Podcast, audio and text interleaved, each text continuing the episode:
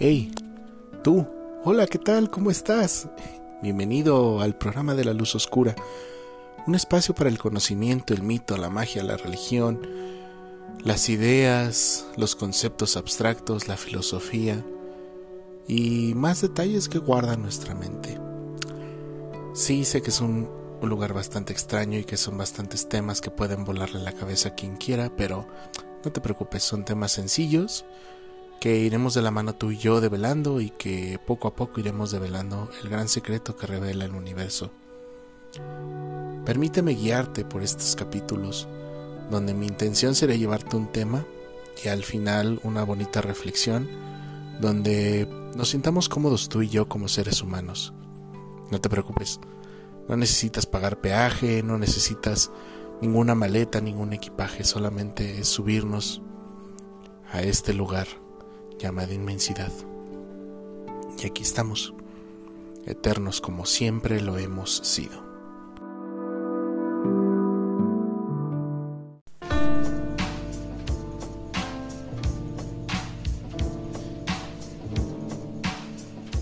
Hola, ¿qué tal amigos? Buenos días, buenas tardes, buenas noches y bienvenidos a su programa La Luz Oscura, el programa que apenas está dando cuenta de que este saludo que siempre he hecho, el de buenos días, buenas tardes, buenas noches, es este tributo de una película donde sale Jim Carrey de los años 90, que es el, La vida de Truman, y nunca me había dado cuenta, pero bueno, eh, aparte de las coincidencias misteriosas con el buen Jim Carrey.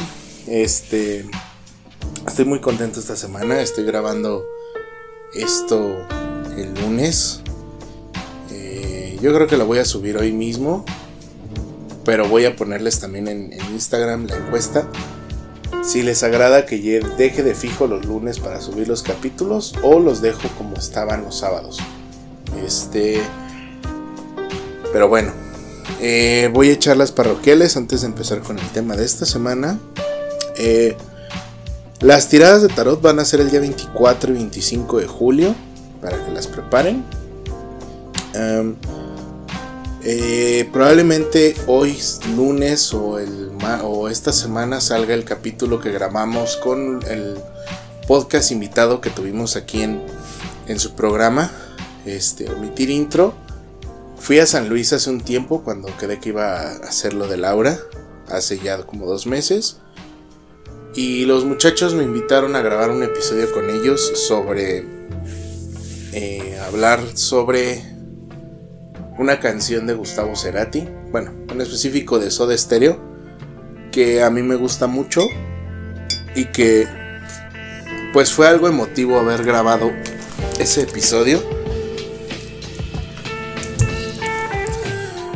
Eh, por ahí en mis redes estuve publicando que la semana pasada eh, mi hermano Juan, o como es conocido artísticamente la Beltrán, este, le hicieron una entrevista hablando sobre Ana Gabriel. Ese mismo día que grabó él, grabé yo también mi episodio, entonces ya debe de estar en sus aplicaciones de podcast favoritos, en YouTube y en Facebook como eh, Omitir Intro Podcast.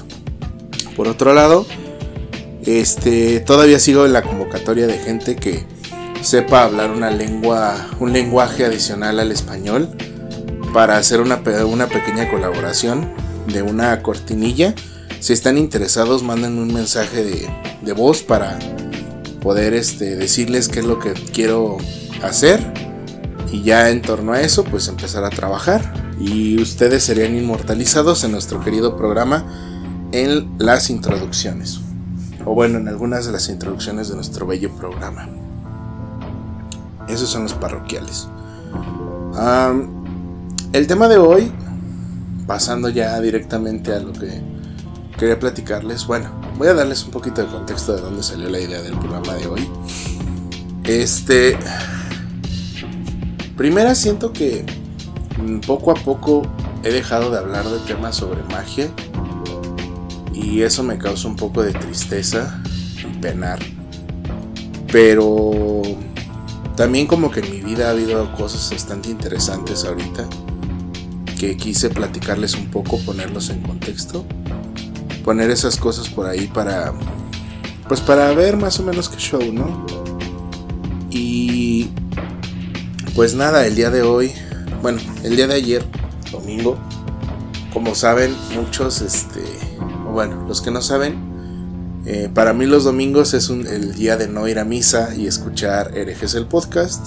Un podcast que está hecho por tres este, personitas muy especiales. Eh, Alejandro el Vasco, este, el Corsario Durán y Bobby. Que son muy buen plan. Pero es un programa altamente pues científico de divulgación.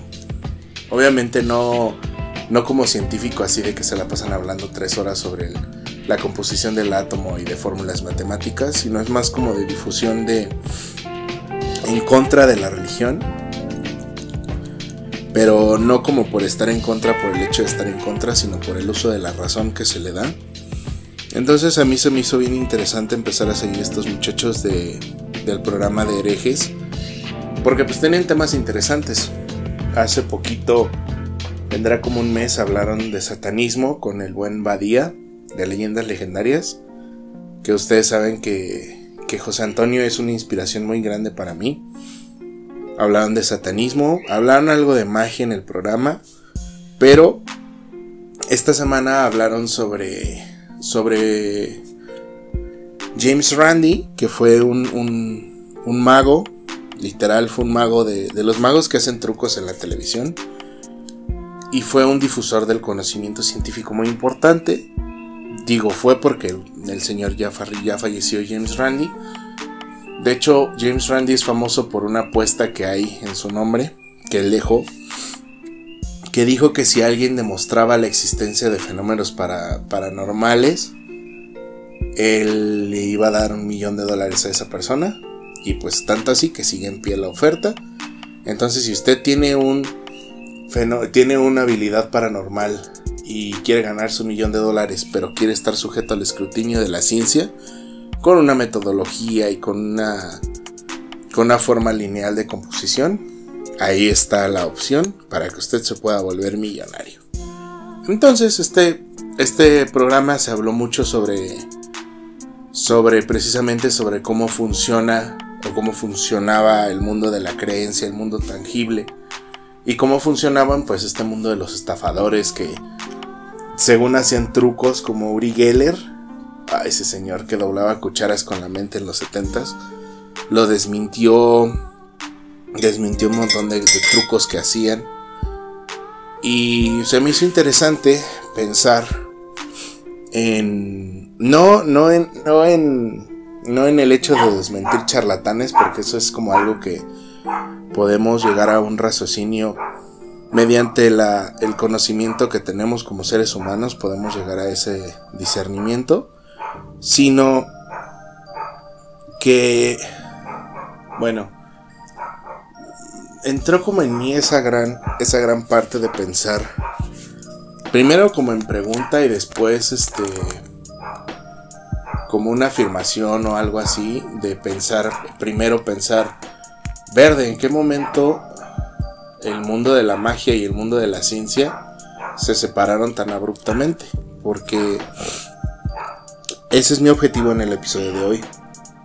Platicarles de que la ciencia y la, magia no siempre han estado peleadas. Y de hecho, ahora que ha pasado el tiempo, o que ha, ha, madurado más la ciencia y la magia, se pueden llegar a conclusiones muy, muy, muy interesantes en las cuales podemos demostrar que la magia la, y la ciencia pueden ir por caminos paralelos e inclusive que pueden ir por el mismo camino, pero son dos lenguas que están contando una misma historia, vamos a llamarle así. Em, se me hizo interesante pensar eso porque volvemos al, punto, ¿no? O sea, es como pensar las personas que son plenamente racionales y lógicas, de los cuales hay muchos en nuestra audiencia, y eso pues es increíble. Como que llegan a pensar que por ejemplo la magia, los conjuros, los rituales, todo ello es como algo irracional que obedece al mundo más de la fe que al mundo físico real, causal. Pero bien lo han dicho muchos, muchos, muchos especialistas y científicos, ¿no? O sea, la ciencia no tiene todas las respuestas porque no ha avanzado tanto tiempo o no ha avanzado en tantas cosas como para definir realmente esas áreas. O sea, todavía la ciencia es algo que es novedoso, vamos. O sea, es algo nuevo en el mundo. El pensamiento científico tiene a lo mucho 600 años, o sea, es algo súper reciente a comparación de la historia de la humanidad, que lleva 5.000, 6.000 años con las mismas creencias y las mismas maneras de pensar. Y que en ese camino, que en un punto se separó, ahora llega la convergencia de nuevo y de el punto en el cual se puede aprender de ambos lados y se puede convivir bien de ambas maneras. Por ponerles un ejemplo, Badía lo dice muy bien en ese episodio que habla de satanismo. Él dice que le emociona mucho eh, abrir la computadora y checar las revistas científicas. Porque pues diario hay avances, diario hay cosas que están pasando en el mundo que están llevándose a cabo nuevas investigaciones, que hay lugares nuevos que descubrir y que pues eso no exime tampoco que pueda haber un pensamiento mágico de cosas que pues la ciencia todavía no puede explicar, ¿no? O sea, sabemos que la ciencia está ahí para dar respuesta, dar alivio y dar consuelo a la, a la inquietud del ser humano, pero hay cosas que todavía no llega a comprender. Un ejemplo claro es cómo funciona la mente humana, cómo funcionan los sentimientos, cómo funciona el mundo de lo supra sensible, ¿no? La ciencia pues se ve como fría, empírica, se ve como que solo ve el mundo real, no el mundo físico, pero pues es porque apenas hemos llegado a entender eso, ¿no? Es como ese paso que se está dando. Quién sabe si en algún futuro cercano, lejano, la ciencia pueda demostrar la existencia de la magia. Es como decía, que les digo, es una frase que me gusta mucho de la película de Thor, que después descubrí que era una, una frase de un científico, que era que la magia no es más que la ciencia que no alcanzamos a entender. Y pues en el momento en que se demuestre eso, pues la ciencia y la magia irán de la mano y se darán cuenta de que tienen puntos de convergencia, ¿no? que al principio pues se tenían, pero pues hubo un proceso que las fue separando y pues ahora es un proceso que, que está volviendo a juntar a la ciencia y a la magia. Y eso es lo que quiero hablar el día de hoy. Hablar de, de qué pasó, o sea, qué, qué, relación tiene la ciencia con la magia y, y por qué es chido entender, o sea, como, como practicantes de magia, también es muy chido entender las cuestiones científicas porque la magia no deja de... No deja... No te quita la capacidad de asombro si eres un mago. Entender los procesos químicos, físicos, eh, biológicos de lo que nos rodea, ¿no? O sea, podemos decir, por ejemplo, que la, la ayahuasca, o más específicamente el peyote, es una planta mágica que nos hace ver a nuestros ancestros.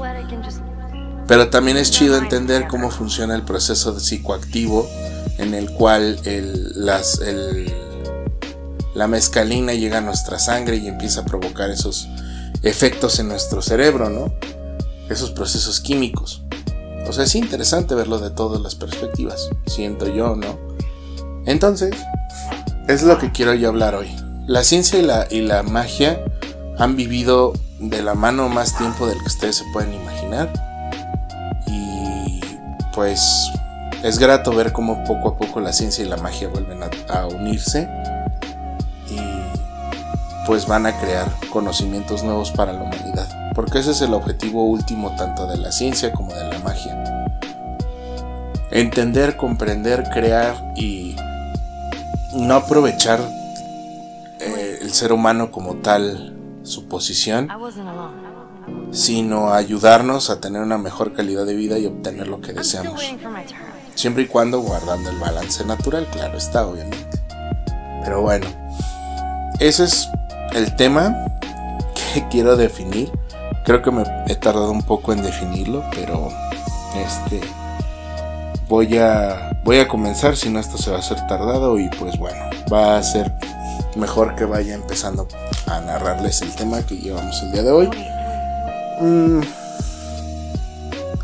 Primero, ya platicamos como como de que de esas cosas, pero es, es prudente checarlo primero en una línea del tiempo para poder entender qué pasó o qué pasa, ¿vale?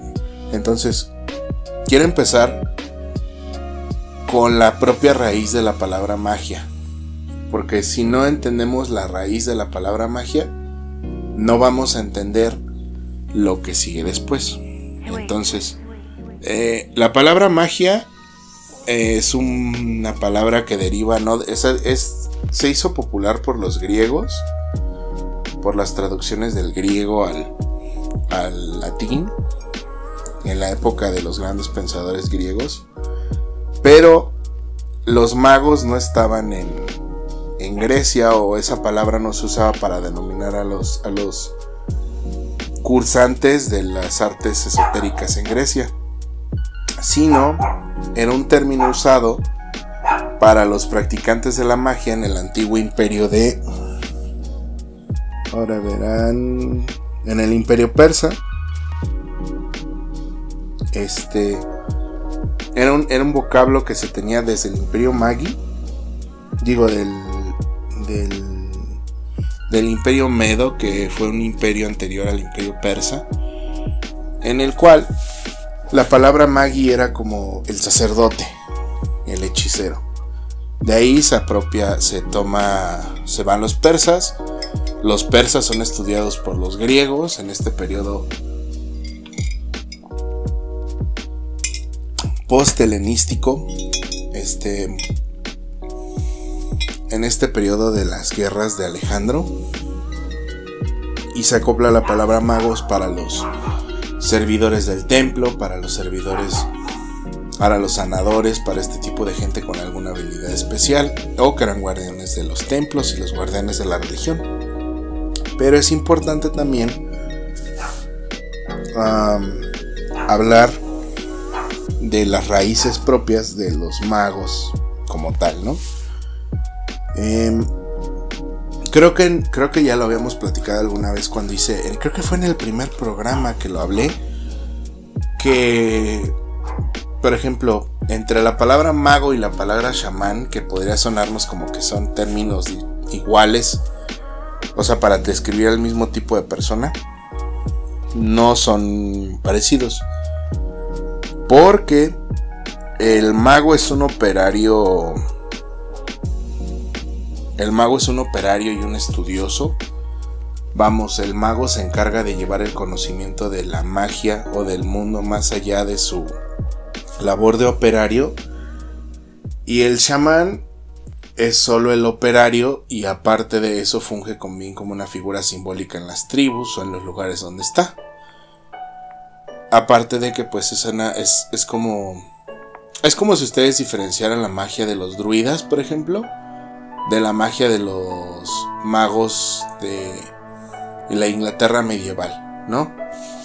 El mago medieval tiene como sus escritos, tienen sus libros, tienen su idioma, tienen su configuración y los chamanes son aquellos que son como los druidas que solamente eran operarios y solamente los miembros del círculo conocían los rituales y todo.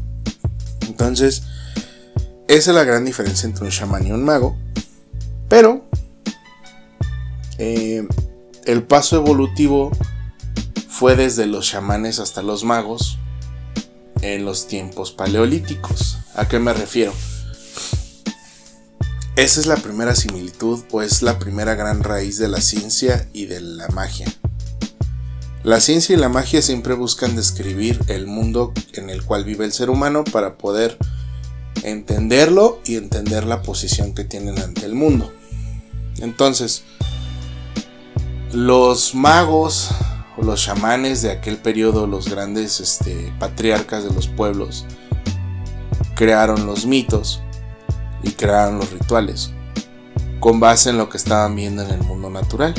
Por ejemplo, si ellos veían que si en el lugar donde vivían llovía en en ciertos periodos de tiempo y en otros no, hacían rituales para la fertilidad o le rezaban a cierto dios para que tuvieran una cosecha abundante o para que tuvieran buenas lluvias o para que llegara pronto X, Y, Z. Entonces, esa es la, la cuestión. Que los magis, bueno, los chamanes, se volvieron los intermediarios de las divinidades y se empezaron a, empezaron a crear como la, los dogmas para sus pueblos. Porque les resultaban prácticos. Si por ejemplo a un pueblo se le hacía práctico decir, ¿sabes qué? Pues este año no ha llovido lo suficiente, vamos a matar a un niño a ver qué pasa y les va bien después del sacrificio, entienden como eso como una medida y es como el método científico, va haciendo prueba y error, prueba y error, solamente que a un nivel social. Pero esto pasa desde las comunidades este, nómadas, ya desde que los seres humanos le dieron un sentido a la vida y a la muerte también, se empieza a ver pues el sacerdocio, no tan formal, pero sí una manera de ver el mundo, la cosmogonía y de entender la importancia de la preservación de los cuerpos y ese tipo de cosas. Entonces ya inicia un ritual formal. Después de eso, eh, los grandes imperios, o sea, las grandes eh, civilizaciones de la humanidad que se asientan en los ríos, en el Ganges, en, el, en el Yangtze, en el Nilo, en el río Tigris, en el Éufrates, empiezan a crear un dogma o un rito nuevo basados en ese tiempo y estabilidad que les dio asentarse en un lugar. Ya con el asentamiento de una comunidad estática y con el dominio de las otras tribus alrededor, pues pueden darse el tiempo para pensar y crear un sistema estructurado de creencias, ¿no? Al igual que toman muchas tradiciones de los periodos nómadas. Y es curioso porque también de aquí viene, por ejemplo, esas visiones que tenemos, que tuvieron, que tenemos ahora de decir, verde, cómo se les ocurrió, por ejemplo, a los egipcios crear un dios con cabeza de gavilán y esto y esta visión del cielo, el infierno, no sé qué. Pues amigos, puro vil uso de psicoactivos. No, no estoy diciendo que se drogaran todo el tiempo nuestros ancestros, pero es un factor determinante y bastante interesante. ¿Los critico? No. ¿Ustedes deberían de hacerlo? No deberían de criticarlos porque gracias a eso tuvimos el desarrollo de la humanidad pero son vestigios de ese de esa vieja de esas viejas de esas viejas costumbres chamánicas. Lo que pasa aquí es que también se institucionaliza el clero, o sea, se hace como una religión oficial del imperio o de los imperios y pues ya crean un mito más complejo, ¿no? Ya ahí es donde también los hombres que están dedicados al culto, o los hombres que hacen como las cosas más prácticas dentro del culto o que se dedican a escribir sobre los ritos se les empieza a llamar magos. ahora, eh, puse aquí un punto que se llama La magia y la razón, los caminos unidos contando una historia del mundo real. Esto lo puse porque me puse a pensar en los griegos un poco y no sé de dónde salió la idea del mundo del siglo XIX o del XX, de creer que los griegos eran así como unos seres perfectos, totalmente racionales, que eran cero, cero así, super cero creyentes o super cero eh, religiosos, cuando en realidad muchos de los científicos, grandes filósofos y pensadores eran personas muy apegadas al clero. O sea, por ejemplo, Platón aparte de ser soldado, de haber sido filósofo, también era uno de los cultistas del, culto a, Demeter. Él estaba introducido en los misterios eleusinos, igual que Pitágoras. Eso hablaba de que los, esos, güeyes eran como unos tipos profundamente religiosos también en su creencia. Eh, pero es raro, ¿no? O sea, es como... Y les digo, es del siglo XIX, del XX que fue este periodo de idolatría al, periodo helenístico, a la, cultura griega que hubo en, en Europa, por ende en todo el mundo, que nos dejó este vestigio tan raro de creer que los griegos eran personas plenamente como dogmáticas y que separaban la religión de la ciencia. Pero en realidad es que pues iba muy de la mano, o sea, los grandes inventos de hidráulica, por ejemplo, de de Herón de Alejandría, que es el maestro de la hidráulica moderna. Esos inventos eran para el templo que estaba en, Alejandría. Por ejemplo, había una. Creó un invento bien chistoso que era una cosa donde tú ponías una moneda y te dispensaba agua y jabón para lavarte las manos en el templo. Que si lo vemos hoy en día es un dispositivo increíblemente complejo pero está muy bonito y es increíble que se haya hecho 300 o 400 años antes de Cristo. También hay inventos inclusive más aterradores, como era el toro de Creta, que era, digo, en el toro de Creta, eh, el, el toro de... Bueno, el chiste es que era un toro de latón con unas trompetas que salían de la boca, de su boca hacia el estómago hagan de cuenta que el rey de esta ciudad, no me acuerdo qué ciudad era, si era Creta o era alguna isla, cuando lo hacían enojar, metía a la persona en el toro, le ponían fuego abajo y mientras iba cocinando por dentro, el toro se oía como bramidos y pues por el humo que emanaba de estarse quemando adentro el ser humano, le salía humo por la nariz. Era un invento ingenioso, pero no deja de ser terrible. Entonces, es a lo que me refiero, o sea, la ciencia y la religión iban pegadas de la mano, iban por caminos muy iguales porque volvemos al punto, la religión y la ciencia buscaban entender al mundo y buscaban emancipar a la gente. Muchas veces también saliéndose del dogma tradicional y pues eso era muy, siento que yo que era muy valiente pues a medida de esa prueba y error, prueba y error fue como se desarrolló también pues, lo que es la ciencia, ¿no? El problema fue, como todo este asunto, cuando llegó el mentado Chuchito. O bueno, no Chuchito. El problema fue cuando el cristianismo se instauró en Europa y creó ese periodo conocido como la Edad Media. Digo, en otros lugares del mundo en el imperio árabe, en, Asia Mayor, en Asia Menor. En África, pues, no tanto, ¿verdad? Seguían los imperios. Bueno, sí, en África también y en las Américas. Pues esos conocimientos seguían mezclados entre religión y entre magia y entre dogma y esas cosas. Pero la cosa es que pues el imperio europeo, como todo, ¿no? La muy eurocentrista que tenemos en Occidente, causó de que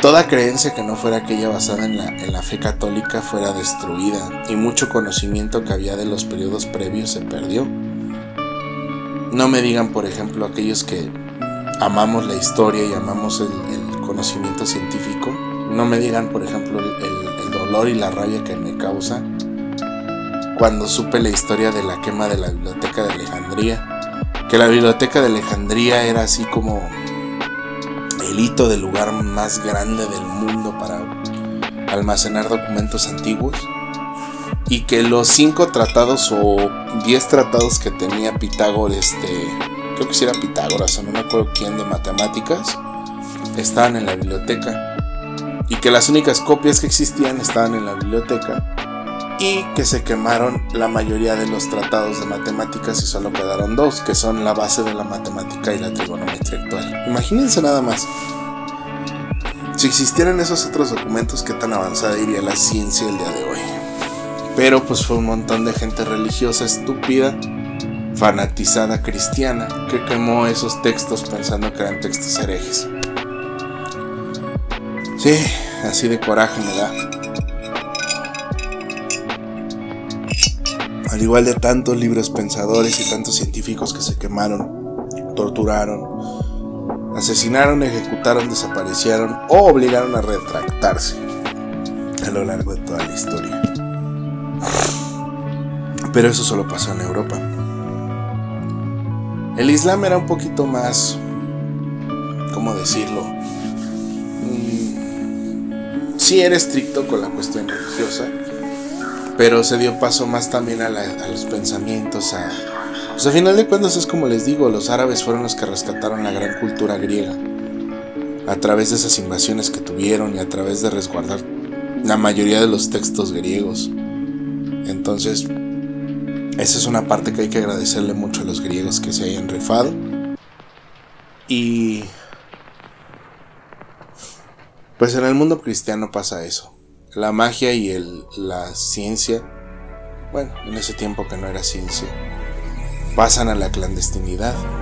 Solo muy pocos sabían hacer las cosas seguir con esos conocimientos científicos que se adquirieron durante los periodos griegos, romanos, micénicos de aquellas épocas. Obviamente hay un intercambio bastante importante con los imperios asiáticos durante las cruzadas y durante los intercambios de la ruta de la seda que ayudan como a crecer el conocimiento en la Edad Media. Ahí también hay que hacer un paréntesis, bueno, yo hago un paréntesis Muchas veces pensamos que la Edad Media es como un periodo oscuro, hostil, horrible, donde la gente era tremendamente ignorante y... Y pues la neta es que no.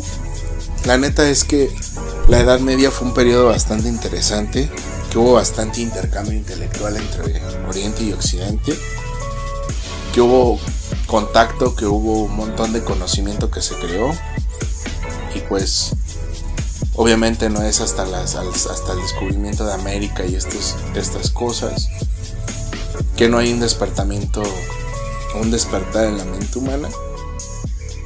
Obviamente, como lo hablamos en el capítulo anterior, la imprenta vino a cambiar muchas cosas en la mentalidad de la gente.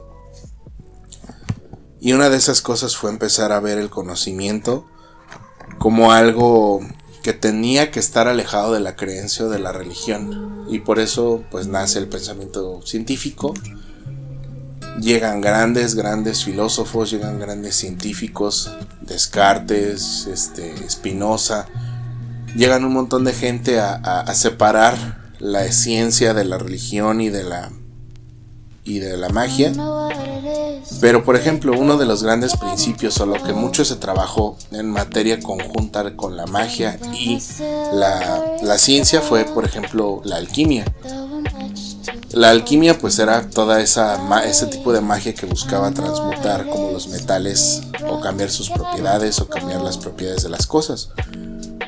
Pero pues de eso también emanó mucho el método científico, fue la prueba, el error, el ensayo, el hacer, muchos de los instrumentos que se crearon en la Edad Media se, que se siguen utilizando al día de hoy. Y pues son caminos que se separaron para decir o usar la razón más que la creencia o los símbolos de aprovechamiento de este tipo de cosas. Y ahí fue donde se separó. Primero como una manera de preservación de su propio mundo de conocimiento de separar la magia o la creencia en un dios o en una forma de lo que era plenamente del mundo físico lógico, ¿no? Pero es cagado, vuelvo al punto. Porque grandes científicos que nosotros consideramos, volviendo al punto, ¿no? Grandes científicos que consideramos que son. Que hicieron aportes muy cabrones a la ciencia. También era gente interesada en la magia.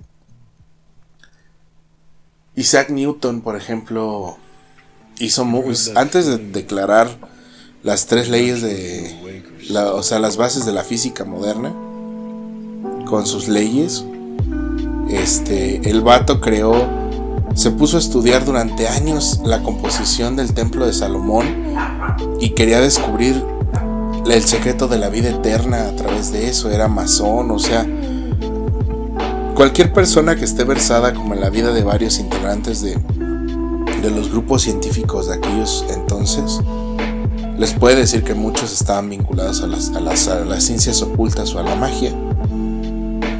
Y eso está bien interesante porque volvemos al punto. Y creo que es lo que quiero rescatar en este episodio. Que la magia y la ciencia siempre quieren buscar la verdad. Y la verdad puede ser cruda, la verdad puede ser dolorosa, puede ser algo que nos punce, pero al final de cuentas la verdad es la verdad y pues no hay de otra. Así es la realidad que nos tocó vivir. La magia nos ofrece una puerta para llevar a cabo ese proceso, al igual que la ciencia también. Y bueno, eso es lo interesante de entender, ¿no? Total, llegamos al siglo... Pasan estos siglos, la ciencia y la magia se van separando cada vez más y más y más. Aunque en secreto tienen, siguen teniendo como una relación. Es como esa, es como esa exnovia con la que te ves a veces, que luego te sueltas a besuquearte con ella, pero después dices que fue un error. Pero eso no quita que la próxima vez que la veas sea como lo mismo. Es lo mismo que pasa ahí. ¿No? No digo que, que besuquearse con su ex esté chido. O sea, hay que madurar también emocionalmente, amigos. Pero, pues eso pasa en la relación de la ciencia y la magia. El siglo XX fue esencial para la ciencia, ¿no? Fue la gran demostración. El siglo XIX y el XX fueron la gran demostración de la ciencia de que se podían hacer las cosas, de que se podía hacer ese tipo de... Y fue cuando se separó totalmente de la magia, donde llegó la inclusive la ciencia a, a ver con malos ojos la magia, en ese afán de, de desconectarse del mundo de la creencia, de desconectarse del mundo de la fe. Pero no fue hasta que después de tanto tiempo entendimos que la ciencia y la magia pueden ir de la mano que de nuevo esa relación se empezó otra vez a curar. Y creo que es lo interesante para pensar el día de hoy. La ciencia y la magia no van por caminos separados, van hacia el mismo camino. Vamos hacia el mismo lugar. Y creo que en ese entendido y en la manera en que veamos que la ciencia puede ser el gran aliado de la magia, en el sentido de que nos puede develar lo maravilloso que es el mundo y el universo, en esa medida vamos a entender que también hay un espacio para creer, ¿no? Que hay un espacio para asombrarnos. Yo, por ejemplo, les puedo decir, a mí se me hace maravilloso cuando leo artículos sobre descubrimientos de nuevas especies animales, vegetales, sobre cualquier texto científico, a mí se me hace maravilloso. Y aún así, tengo mi creencia bien fuerte en que, en que mis dioses y en que mis rituales van a funcionar y que tengo fe en, en aquello que me ha dado, ¿no? Tanto mi madre del mar como el padre de los dioses, tanto las creencias que yo tengo como el mundo científico. Tengo fe en la ciencia también. Cuando suele pasar, por ejemplo, cuando me pongo a pensar en, Carl Sagan en los 70s, ¿no? Que el cuate instaló dos discos de oro en los Voyager cuando hicieron ese proyecto para tratar de encontrar una civilización externa a la humanidad, más allá de la galaxia. Dije, wow, eso es un gran acto de fe, ¿no? El, encontrar vida que para empezar entienda cómo funciona y para ir después que entienda lo que está lo que estamos diciéndoles, ¿no? Es un gran acto de fe. Es un gran, o sea, la ciencia, aunque ustedes no lo crean y crean que es un camino separado, también guarda muchísima fe para ellos mismos. El, la investigación cuántica es un ejemplo que me viene a la mente cada que pienso en esto, de que todas las partículas funcionan a niveles subatómicos de una manera totalmente diferente a la que tienen en un nivel normal, es increíble, o sea, el darnos cuenta de que toda la materia funciona diferente a esos niveles es como wow, o sea, es sorprendente, bueno, por lo menos para mí. El entender de que la luz al superar la velocidad de la luz podemos viajar hacia el tiempo o que el tiempo viaja de diferente manera. A medida que nos acercamos a esa velocidad también a mí se me hace increíble. El entender que, por ejemplo, Karbashov creó una escala en la cual hay distintos grados de humanidad en el cual nosotros no llegamos ni a la ni al nivel 2. Creo que ni a nivel 1, o sea, estamos apenas entendiendo qué pedo con nuestro planeta y que en el vasto universo puede haber civilizaciones que ya estén usando la energía de sus soles o la energía de sus galaxias para poder crear energía o viajar o poder hacer otras cosas. Es increíble. La ciencia nos abre mucho la expectativa hacia qué es lo que puede haber, ¿no? Y de qué es lo que podemos lograr y hasta dónde podemos llegar. Y volvemos al mismo punto y es, es, lo, es lo precioso de ver esta percepción. Porque la magia nos invita a lo mismo, nos invita a, a dar ese esfuerzo al ver y a probar que podemos llegar a ese nivel. La magia nos invita a cada momento a, a, replantearnos realmente quiénes somos, cómo somos, por qué hacemos lo que hacemos, ¿no? El entendernos a nosotros mismos y tratar de manipular nuestras propias vidas y nuestro propio destino. Um, y también cómo nos llevamos con ese destino y con esa forma de ver las cosas.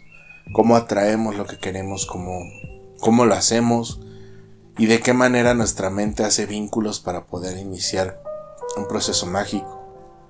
Creo que por eso me atrajo tanto cuando leí el texto de Osman Spare, cuando conocí Spare y la magia, la magia caos.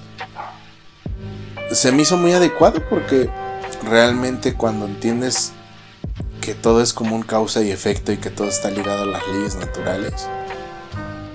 Es como entiendes que no vaya a caerte un millón de dólares del cielo, pero entiendes que si compras un boleto de lotería todas las semanas durante cierto tiempo y tienes fe y lo pones en tu subconsciente, eso va a llegar.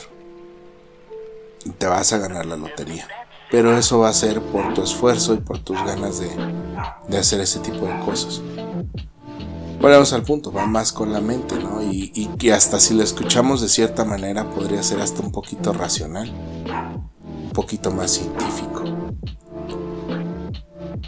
Pero así funciona,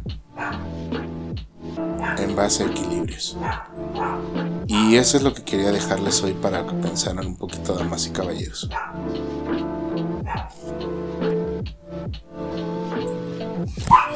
Y eso es lo que quiero dejarles el día de hoy. El programa de hoy fue cortito a comparación de la semana pasada. Y pues nada, espero sus comentarios en arroba la luz oscura gmail.com. Este, igual espero sus comentarios en Instagram, en Facebook, ahí voy a estar escuchándolos. Este, y ya saben, nos vemos la próxima semana con un programa nuevo, hablando de algún tema o teniendo alguna entrevista con algún ser humano maravilloso aquí, en La Luz Oscura. Su programa, su espacio para hablar con libertad. Cuídense mucho. Chao.